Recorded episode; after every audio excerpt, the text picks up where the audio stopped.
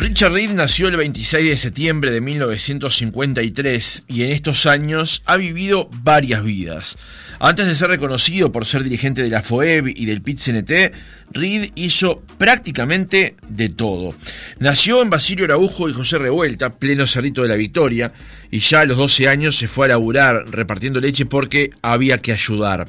Su derrotero pasó por descargar pescado, repartir para un almacén, también vinos, ser contable en una esta, contables entre comillas, en una estación de servicio o fregar baños en la Escuela de Mecánica Naval de la UTU.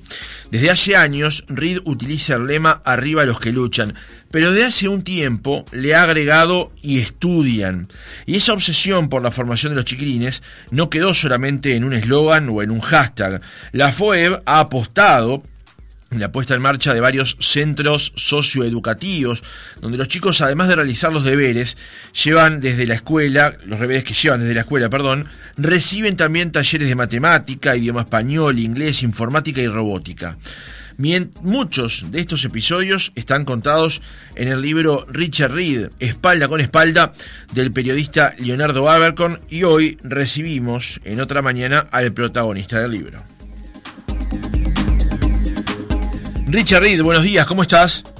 Buen día, ¿qué tal? Gracias por llamarme. Por favor, es un placer. Richard, contanos, por supuesto, eh, vamos a, incorporar más adelante a Leonardo Abercon para hacer algún comentario acerca del libro y aprovecho también para saludar a, Fabián Cambiaso, que participa de la, de la investigación, al, amigo Cucho Cambiaso. Eh, pero quería hacerte esta pregunta, porque el libro es muy entretenido de leer, pero cuenta muchas historias.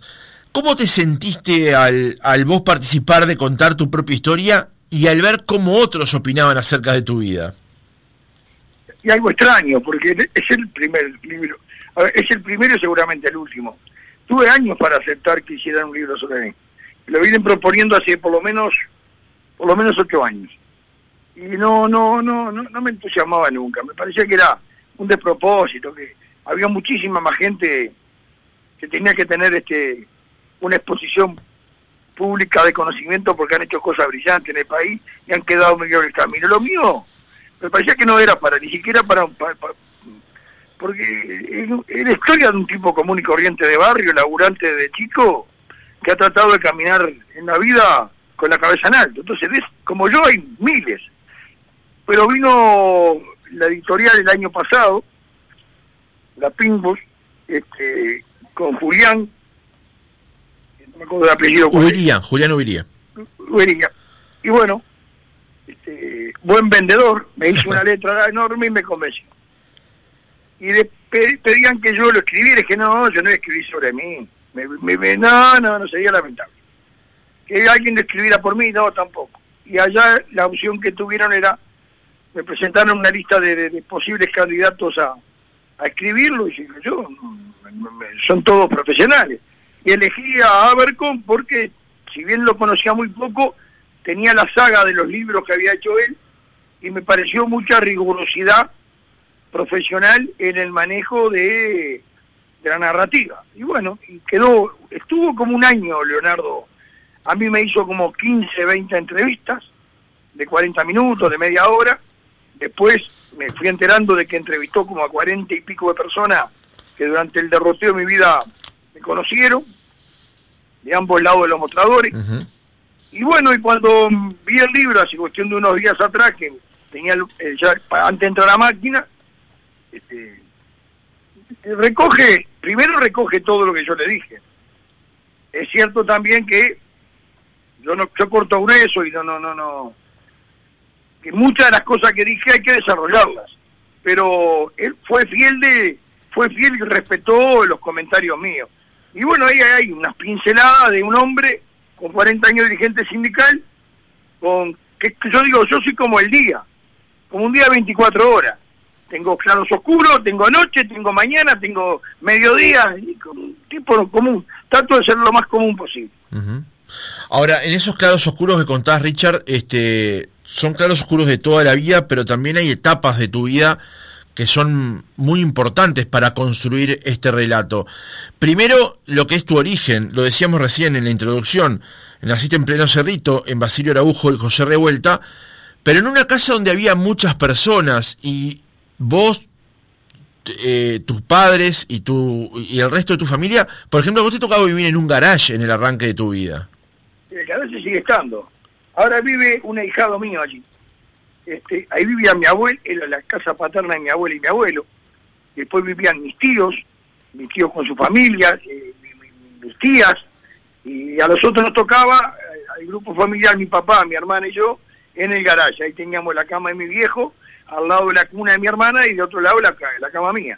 Bueno, este, sí, un baño solo, siempre les cuento yo a los hijos míos, un baño solo, eran unos veintipico, pero el baño siempre estaba un jaspe. ¿Por qué? Porque había una conducta de colectivo que había que respetar. Como que cada uno luego de comer se tenía que lavar sus platos, ¿no? Y siempre había, a ver, si, si no había orden y disciplina era imposible. Y bueno, y como todo chiquilín de barrio, andar en pata en el Cerrito de la Victoria, para los que estén escuchando que son del Cerrito saben de qué hablo.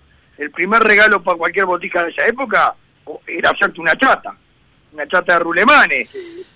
Una, él no tuviera una chata en el Cerrito no existía. Las bajadas había que aprovecharla. En pata todo el día, los veranos en la cantera, o, o jugando en la iglesia del Cerrito, en el santuario. Esa fue la historia mía, una historia de, de, de botica de barrio, con tías y abuelas que te cuidaban mucho del tema de los deberes en la escuela, uh -huh. y algún boleo en el orto también te llevabas, y, y, bueno, la historia de cualquier botica de barrio, sí, muy feliz también, ¿eh? Ajá. Feliz. Vos decías que esa época también era una época en el Cerrito en particular, y probablemente en casi toda la ciudad, de zaguanes abiertos. Sí, claro, sin ninguna duda, ese, ese Uruguay que se nos fue de las manos, ¿no? Yo pregunto, ¿por qué carajo se fue, no? Era un Uruguay donde el, entreta, el entretramado social estaba muy sólido. Eh, lo que yo cuento no es historia, es así. Si había un enfermo en el barrio, el vecindario estaba estaba en la vuelta. Si había un, un, enfermo internado, vecino del barrio, seguramente si tenía hijos, los hijos estaban desparnamados entre los vecinos. O sea, todo el mundo se daba una mano. Eh, cuidadito con venir algún gil fuera del barrio hacerse el vivo con alguna chiquilina del barrio. Cuidadito porque le llevaban la jeta de dedo. A ver, había códigos que respetar. El chorrerío no afanaba en el barrio, choreaba fuera del barrio. Esos códigos históricos, llega bien estar mal, pero eran códigos de convivencia. Este, donde se come no se caga, bueno, ahí en el cerrito era así. Eso se perdió. Y yo soy de esa escuela, de, de esa de esa conducta, de esas cosas que la palabra vale y el apretón de mano vale mucho más que una firma. Pero bueno, uh -huh. es un Uruguay que ya se nos piantó, ¿no? Eh, Jorge Pitaluga, nuestro operador, me pone acá por, WhatsApp el envase de la leche y la plata en la vereda y nadie te la tocaba. Él dice, yo lo viví. A vos te tocó justamente repartir la leche y vos contás en el libro que dejaban la plata en el zaguán con las botellas arriba, a veces justo y a veces no. Sí, a ver, cuando no que justo, te lo puedo decir ya está, porque mira lo que es, si será chico Montevideo, ¿no? Eh, estaba participando en una reunión hace cuestión de unos tres semanas más o menos, y a ver que uno había salido por por un medio en una entrevista de radio diciendo que había un libro y que va a salir. Entonces se, se corrió, y una persona le escuchó. Y entonces esa persona, que es una señora, me dice, mi esposo, que yo no me acuerdo de él, fulano de tal, trabajó con el gallego Lodeiro repartiendo leche en la misma época que vos repartías. Este, no, esas cosas, claro. si la pucha madre. Estoy hablando de algo de hace 60, 57 años, ¿no? Uh -huh. este, y bueno, eh, era así. La plata estaba debajo de, de, de, los envases. Yo discutíamos si eran tapitas de aluminio o tapitas de cartón. La, cuando yo repartía eran tapitas de cartón. Eran tapas de cartón con el, con el, con el nombre del día lunes, martes, miércoles, jueves. Este, si uno va a Google y la busca, hay, hay fotos. Este, y nunca faltaba un mango, y nunca nadie se le pasaba por la cabeza llevarse esas monedas. Este, era así, porque repartíamos a las 5 de la mañana, la gente estaba durmiendo. Entonces, antes de acostarse, dejaba en la puerta eh, dos botellas y la plata abajo, o venía, le dejaba las dos botellas llenas, te llevabas el envase y la guita. Uh -huh. Así era el Uruguay, ¿no? Es un Uruguay fantástico, hermoso este, donde los valores estaban muy muy arraigados en la sociedad, ¿no? Uh -huh. Richard, justamente hablando de, de, de, de, valores y del derrotero de tu vida, en tu casa, según se cuenta en el libro, no faltaba nada, no eran no había pobreza extrema, estaban, llegaban al límite, digamos, tu padre se deslomaba trabajando, según vos mismo lo contás, pero a los 12 años tuviste que salir a, trabajar porque había que ayudar. Ahí comenzó tu derrotero de trabajo, digamos, ¿no? A los 12 años. Sí, trabajé con el gallego Lodeiro. Lodeiro era un hombre pelirrojo que vivía en Lancaster y propios, también en el Cerrito, ahí a una cuadra de San Martín y propio me había llevado a trabajar con él un compañero que era botica que íbamos a la escuela, que fallecido ya, que vivía frente a la sede de Cerrito, el gallego eh, Luis Castañón, y ahí empecé, trabajé varios meses con él. Era un cansancio, yo estaba haciendo primero liceo, que iba ahí al, donde era Sierra y Madrid, en el liceo 17. Entonces, a las dos y media me levantaba en, propios y, iba a el agujo, me dejaba el mediodía, me cambiaba, comía algo en mi casa y me iba rajando al liceo volví a cuatro y media, cinco, muerto cansado, te puedes imaginar. Sí. Laburé unos meses ahí. Después un tío mío había comprado un almacén que estaba en la calle Magallanes, entre Colonia y Mercedes, en la mitad de cuadra hay un edificio ahora, frente a los bomberos. Y bueno, ya era no, había que madrugar, iba de mañana, le hacía con el canasto la entrega domiciliaria, me iba al liceo, volvía de vuelta y le ayudaba de tarde hasta las 7 de la tarde. Y ahí hasta el de hoy en, en, la. O, Richard, a veces tengo este problema de tutear y dejar de tutear, que me, me enloquezco a mí mismo. Eh, en, el libro hay una anécdota contada que me parece muy interesante, porque vos pudiste aprobar sexto de escuela, cursaste primero de liceo, pero no lo pudiste aprobar y después allí se vio truncada eh, tu vida este, este, educativa, digamos, de alguna manera, en lo formal por lo menos. Pero hay una anécdota que pinta de cuerpo entero lo que era la, la educación antes y además cómo funcionaban ciertas cosas. A tu casa llegaste de la escuela con un papel donde la maestra o el maestro te pedía que al día siguiente fueras eh, acompañado de algún familiar adulto. De mis viejos. De tus padres. Lo vieron, lo vio tu madre, lo vio tu padre, a tu padre no le cayó muy bien la idea de que fuera, de hecho te hizo sentir el rigor de esa, de esa notificación, solo que lo que ocurre al día siguiente es fantástico, ¿no?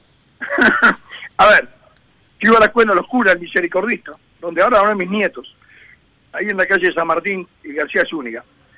Y como todos los chiquilines atravieso, y un día dentro del cuaderno viene la nota del el cura, era un cura, eran curas en aquella época los maestros, el cura Enrique era un tipo bárbaro, Viviéndole a mi viejo que al otro día tenía que presentarse el Richard con, con, el padre o la madre. Cuando le dijo a mi viejo, a mi vieja de noche, que llegó de noche, mi viejo laburaba todo el día, no dudó, pero me, me, me zarpó un boleo que me... Y yo no entendía un carajo por qué el cura había mandado a buscar a mi viejo y yo andaba bárbaro. Esos días andaba bárbaro. Al otro día fui con mi vieja. No me hablaba, mi vieja no me hablaba, iba malhumorada, obviamente, ¿no? Porque una vergüenza que ir a poner la cara este, a ver qué, había, qué hiciste. Y que resulta que el cura cuando llega, de oreja a oreja la sonrisa de Enrique, y no, y se lo llamo para que felicitarlo, porque el Richard anda bárbaro y aparte el dictado que hizo último con cero falte. Entonces yo miraba vieja, me llevado un garro de un boleo. Pero ¿cuál es la, la síntesis? En aquella época, si el maestro te decía, el maestro siempre tenía razón, siempre Siempre tiene razón. Entonces, por lo tanto, si el maestro te llamaba, la no, no, no des excusa, el maestro tiene razón. ¿Cómo cambió el mundo, verdad? Hoy las maestras llaman a las madres y las madres van y le pegan a la maestra. Entonces, y lo veo, lo veo hasta el día de hoy, sin que llegue a ser un golpe físico, este, cómo eh, la protección hacia los chiquilines no aceptan cuando hay una, lo digo, lo digo con, con conocimiento de causa. Este, cuando llaman a, a los padres para decir, mira, tus hijos hacen bullying, por ejemplo, este, ah, niegan totalmente cómo mi hijo va a hacer bullying, entonces, ¿cómo cambió la sociedad, no?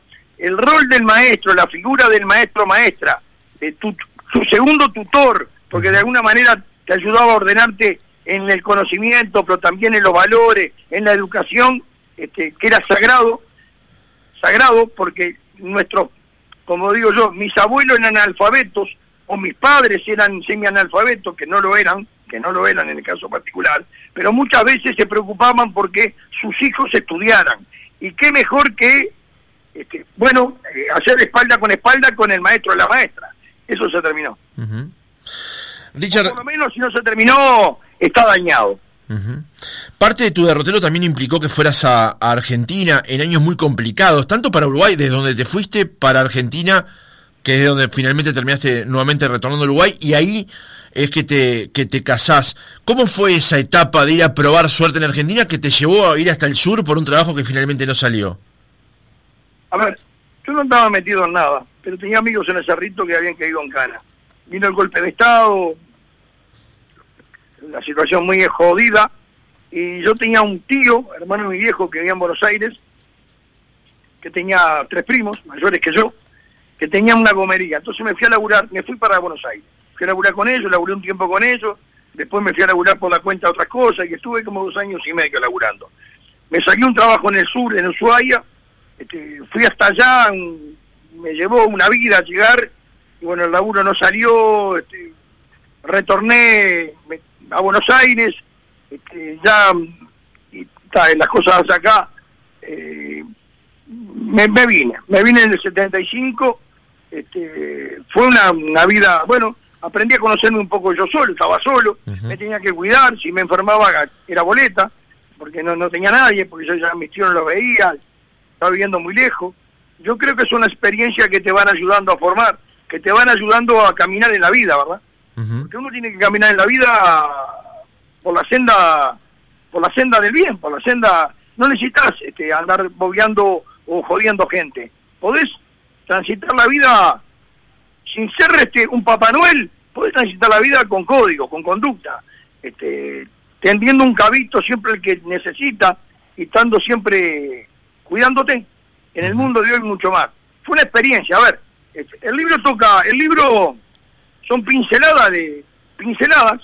Después hay comentarios de gente que me conoció, algunos comentarios bien, otros más o menos. A ver, totalmente. Uno, yo no soy heavy, si bien tengo mi conducta y mis códigos y creo no haber jodido nunca a nadie, eh, debo haber dejado algún tendal en el camino. Y en lo político, bueno, el libro aborda eh, cuentos, anécdotas, instancias, eh, conflictos sindicales, y son muchos años seguramente los tonos no son los justos, este, seguramente eh, me zarpé con, con, el vocabulario, problema que lo tengo desde que nací, este, pero bueno, siempre tratando de ser respetuoso del resto, ¿no? De respetar al que piensa distinto. Siempre tuve esa conducta de respetar al que piensa distinto. Mis diferencias son políticas, no son personales.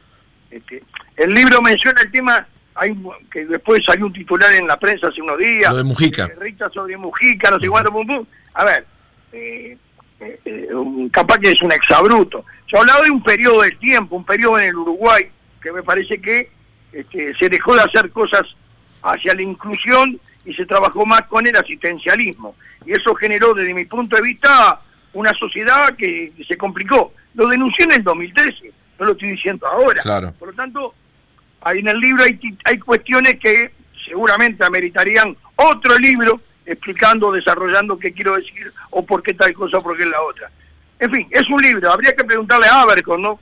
Porque Leonardo es el que lo escribió, y Leonardo fue el que armó la trama, y fue juntando, tuvo un año, este, lo compadezco, pero, en fin, yo qué sé. Lo importante es que si compran el libro, voy a hacer publicidad, si compran el libro en diciembre, la editorial nos regala un libro de lectura para los centros educativos FOEP, que ya tenemos ocho, seguramente abramos marzo con diez, y cuatro centros educativos paraliciales. Por lo tanto, solidariamente quien se lleve un libro, eh, que después pueda hacer lo que quiera con él, leerlo y después hablar a favor o en contra, sepa que automáticamente la editorial nos regala un libro para la biblioteca de los centros educativos. Sí, con la, con la compra del libro hay un ejercicio solidario en el fondo. Antes de, incorporar a, Leonardo Abercon, que ya va a estar en minutos con nosotros, para poder, por ejemplo, responder a esa pregunta que, vos planteabas recién, te quiero hacer un par más con respecto al libro y a, tu trayectoria, que es cómo se da eh, tu ingreso justamente al mundo de la de la bebida, el sector de la bebida en el que terminás siendo un referente del gremio de la FUEB, con todo lo que vino después, digamos, pero ¿cómo se dio ese ingreso? Mira, yo, en el año 69, yo estaba de novio con Susana, y siempre buscando un laburo, siempre siempre en mi vida fue tratar de superarme, este, económicamente, socialmente, siempre. Y, y, sindicalmente siempre fue igual. Yo nunca luché para que estuviéramos mal todo el mundo. A ver, si os nivelar para arriba, no para abajo. Los resultados en el gremio de la bebida están a la vista, ¿no? Este, y, y nos enteramos de que había un, en el año 69 un concurso en, en, para entrar a, la, a la fábrica de cerveza. Nos anotamos en una vieja academia este, de contabilidad que se llamaba Cons- eh, Constante Gesto, eh, Academia Gesto, que estaba en la calle El Iniciador y Carabelas. este, un nombre fantástico, un tipo crack era. Ahí fuimos un montón. Fuimos a dar el examen y veníamos muy bien, era un balance. Y cuando yo termino el balance, me da, da que la empresa daba pérdida. Y yo tenía 18 años. Este, digo, no puede dar pérdida, imposible que haya pérdida, esto no puede dar pérdida. Y di- cambió un balance, lo hice, dar, lo hice dar ganancias. Sería un contador de primera división, ¿no? Y no, no, la, la empresa efectivamente daba pérdida y me lo bocharon. Ahí transité, trabajé en la pesca, trabajé en estaciones de servicio, me fui a Buenos Aires, volví, estuve en la UTU, y estando trabajando en la UTU de limpiador, trabajaba también de noche descargando los barcos pesqueros, el Delfín C, que fue un barco que después dio un, volco campana y se hundió, era un barco grande, eh, tipo de artesa, tipo, era un barco grande, y me enteré de que había otra posibilidad de examen en, en cervecería. Se habían pasado ocho años. Para mí ocho años de ese periodo eran mucho más porque eh, había sido, había estado en el exterior, había venido, trabajaba mucho, plena dictadura. Y fui de vuelta a lo de gesto, estaba la academia todavía funcionando, se acordaba de mí, papá, papá, tres meses me preparé y me presenté. Y gané, salí segundo en el concurso. Salí segundo y entré por concurso a cervecería en el 77 y desde ahí hasta el día de hoy todavía estoy activo, todavía estoy en planilla, este, ya llevo casi, este, noviembre cumplí 44 años este, de laburo en forma interrumpida de cervecería. Además de hacer después durante todo este periodo, hice cosas por la cuenta, repartí fideos, tuve boliche, lo que narra el libro. ¿no? Ujú, ujú. Richard, en- hay una página del libro, la 17, en la que dice, muchas veces en su, en su cómoda casa de Malvin, la que más de una vez le han reprochado como tradición de clase, Reed mira las manos pequeñas de sus nietos y su memoria y vuelve al 66. ¿Se han, ¿Te han manifestado frente a frente, no? Porque por espaldas se dicen muchas cosas, pero frente a frente, frente a frente ¿alguien te ha, te ha manifestado en contra de tu casa? No, frente a frente no, frente a frente, a frente no. A ver, yo no hago alaraca lo que tengo, pero to- me das vuelta carnero y todo lo que se cae es mío. Y pues te puedo justificar desde el cordón del zapato hasta, hasta la chequera. Nadie me regaló nada, he sido un tipo transparente toda mi vida. Laburé, en la década del 90 el libro no narra, estaba en la lona, me metí a laburar, me fue muy bien, gané la licitación del Prado 93, 94 y 97, tuve tres años en la ganadera con boliches en la, rural, tuve boliches por la cuenta, tuve restaurantes, hice espectáculo con Jaime Ross, me fue muy bien, no me puedo quejar, me fue muy bien, consolidé un, un respaldo económico, invertí muy bien después, este, nunca en la cara me dijeron nada, yo tengo una 4x4 de hace 25 años, un rancho en el Polonio, este, con mis hijos ahora compramos hace un par de años, yo tengo seis hijos, ¿no? Hijos de cuarenta y pico de años. Este, compramos todos juntos en un balneario acá para ir todo el mundo a ver. A ver, no le debo nada a nadie, pero a pesar de todo eso, seguí militando, sigo trabajando, sigo trabajando con los centros educativos, no, no me dediqué a, a burguesearme con la panza para arriba. No, nunca me dijeron nada, en la frente, frente a mano nunca me dijeron nada. Pero bueno, después por el costado todo el mundo, esto es Uruguay, ¿no? Incorporamos a Leonardo Abercon, que ahora está en línea con nosotros. Leonardo, ¿cómo estás? Buen día. Bien, buen día, ¿cómo andan? Muy bien, muchas gracias por acompañarnos. Leonardo, Por favor. ¿cómo pudiste desentrañar quién es Richard Reed? Bueno, yo creo que sí, después que la gente lo, lo lea, este, que, que den su opinión. Contanos cómo fue, Richard comentaba algo en el arranque del reportaje, pero cómo fue la génesis de este proyecto.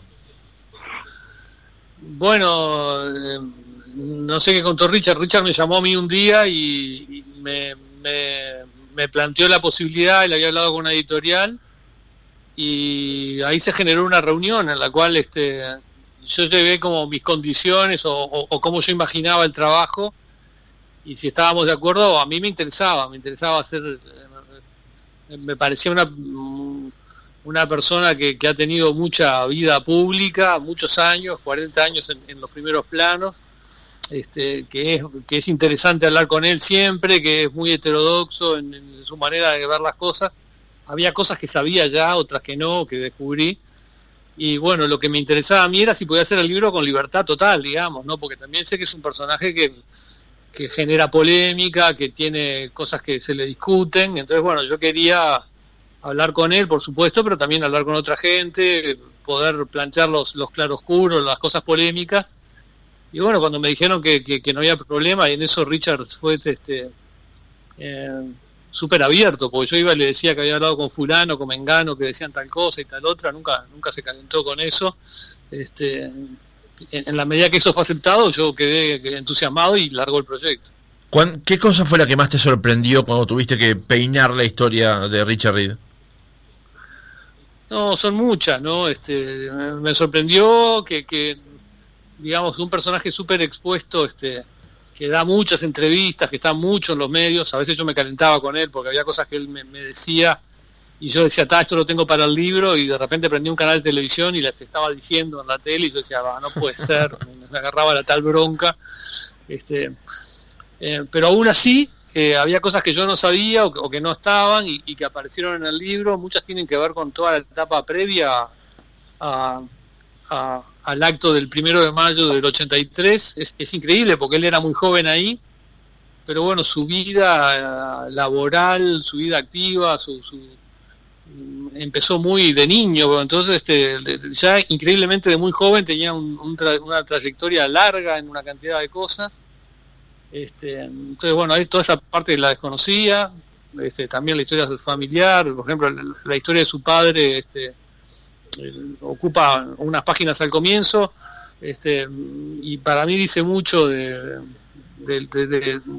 yo creo ¿no? que, lo, que, es algo que lo ha marcado, no, sé si él lo dice de esa, creo que sí, no, pero me parece que lo marcó mucho y es la historia de, muchas familias también, me parece una cosa muy como muy entrañable. Y después también, bueno, ya yendo a la, a la parte más actual, este, eh, muchas cosas que ocurrieron en la fábrica y que Richard tuvo que solucionar o, que participó de la solución, porque obviamente la fábrica tiene también sus, autoridades este, que yo no conocía, que, que no se conocen y que son, bueno, muy reveladoras y muy, este, me parece que plantean una serie de, de cuestiones que que es como que la pelota va a la cancha del sindicalismo, ¿no? Y bueno, ¿qué sindicalismo queremos? Este, no digo que la manera de Richard hacerla sea la única, pero bueno, creo que tiran una, una pelota a, una discusión pública que, está en el tapete porque el tema del sindicalismo y, qué sindicalismo tiene que tener Uruguay creo que está sobre la mesa. Leonardo, ¿cómo fue investigar el caso de, de la esposa de Richard, de una de las esposas de Richard? ¿A, qué te refieres en concreto? Eh, el, caso del fallecimiento y la investigación que en ah. torno a eso, y bueno, que, que, como hasta ahora por lo menos sigue impune. Sí, te preguntaba porque no era De casamientos, está casado, tuvo dos esposas anteriores. Este, en este caso era una, una novia. Claro, sí, perdón, perdón, tenés razón. claro. Este, em, bueno, eh, para mí era un capítulo importante porque obviamente si alguien este, eh, está de novio o tiene una pareja y esa pareja es asesinada, eh, es un shock en tu vida, es eso evidente, digamos, ¿no? Entonces no, creo que no era una cosa que se pudiera saltear. Este, y bueno, es un crimen que está impune desde hace casi 40 años. Este, no, lo pudo resolver la policía ni la justicia. Eh, yo aporto lo que lo que se publicó eh, lo, que y lo que la gente que estaba en el entorno recuerda no entonces este eh, y, lo que salió en la prensa y una cosa que me sorprendió también es que durante años este cierta prensa como de derecha nostálgica de la dictadura machacó con ese tema este, incluso años después no se seguía publicando en un intento por, por, culpabilizar a Richard ¿no? Richard, ¿cómo viste vos volver a leer sobre este episodio? Eh, parte de mi, parte de la historia de mi vida, ¿no? Que fue, en su momento, fue en el año 86, fue público, fue muy, muy tuvo mucha publicidad, obviamente. Eh, asesinan a una mujer joven el tema queda impune, aparece, eh, era dirigente del gremio de la bebida o era dirigente de la federación Arines y obviamente eso eso se eh, trajo situaciones en aquel momento, más de 100 compañeros del gremio pasaron por, por, jefatura que fueron interrogados. Eh, pasaron treinta y pico de años, obviamente, lamentablemente sigue impune. Y yo me acuerdo que yo había consultado, yo me presenté, yo, no estaba cuando la encuentran, yo estaba afuera, me, notifican en la tarde y fui a hablar con, me acuerdo con el, hablé con, con, Hugo Batalla, que era la casa de Hugo, y me Hugo, pasa esto, esto y esto, yo me voy a presentar en jefatura, este, era obvio que eran momentos muy difíciles, y bueno, y ahí estuvimos varios, un par de días, después varios meses en la vuelta, hasta que en agosto de, bueno, este, la justicia no, me encontró nada, pum, pum, pum, pero seguimos con un grupo de gente tratando de investigar, porque veíamos de que no había tampoco mucha voluntad para, para esclarecer el tema. Eso también lo digo, eh, lo, reafirmo hoy después de treinta y pico de años, no hubo voluntad por esclarecer el tema. Teníamos conocimiento de que había este, llevado a interrogar a otra gente, pero bueno, obviamente capaz que daba más rédito que las cosas quedaran como quedaran. Eh, este tema cada tanto aparece. Urrusola en el libro que hizo el año pasado también lo trae. Ella hace una suerte allí de, resumen, no indicando ni señalando, pero, pero orientando como que podía ser un espía, un espía que tuvimos durante 20 años en el gremio que tuvo Estado Público hace unos 4 o 5 años, Luis Becerra. Este, yo no, no, no manejaba esa, esa situación, Urruzola lo maneja. Y bueno, y es obvio que en el libro en este único libro, obviamente que Leonardo lo tenía que abordar. Cuando me comentó, dije, sí, claro, abordarlo. Es, parte de la historia. Eh, ¿qué, me, ¿Qué me genera a? La tristeza, porque uno renueva, remueve, este, este, y, la, tristeza de la impunidad, ¿no? Pero bueno, es parte de la historia de uno. Vamos a relevar de la responsabilidad de Leonardo Abercon, que está en, en, línea con nosotros. Estaba en una reunión de producción así, se tomó unos minutos para acompañarnos. Gracias, Leo, por haber estado con nosotros este rato. Muchas gracias a ustedes por llamarme. Un abrazo. Un abrazo. Saludos a Richard ahí. Chao. Hasta luego, Leo. Bien, Richard, ya eh, en el cierre, eh, cuando decimos siempre que, uno de los de los eslóganes que vos usás, un hashtag o claim o, motor de tu vida, que es arriba los que luchan, últimamente le has agregado y estudian, y la FUEB se ha encargado en particular eh, de eso. ¿Querés romper parte de algunos círculos que hoy en la sociedad uruguaya se están generando con respecto al tema de estudios y aclaremos que los centros educativos funcionan como un complemento de lo que hacen las escuelas, pero es un complemento interesante porque creo citarte textual, sácanos los chiquilines de la esquina, ¿no? Eh, eh, esa frase de de Pablo Bartol. Ajá. Eh, se la, se la, se la, se la choría a Pablo Bartol.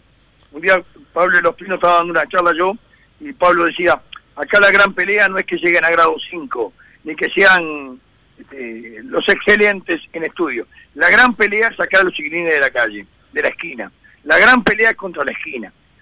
Aquí me quedó grabado porque efectivamente la gran pelea hoy en un, en un lugar, en sectores importantes de Montevideo y el interior, es sacar al chiquilín del ocio, de la esquina, de la tranza, eh, eh, de, no ser un número ni carne barata, eh, ni mano de obra fácil para el narco, para la, ¿no?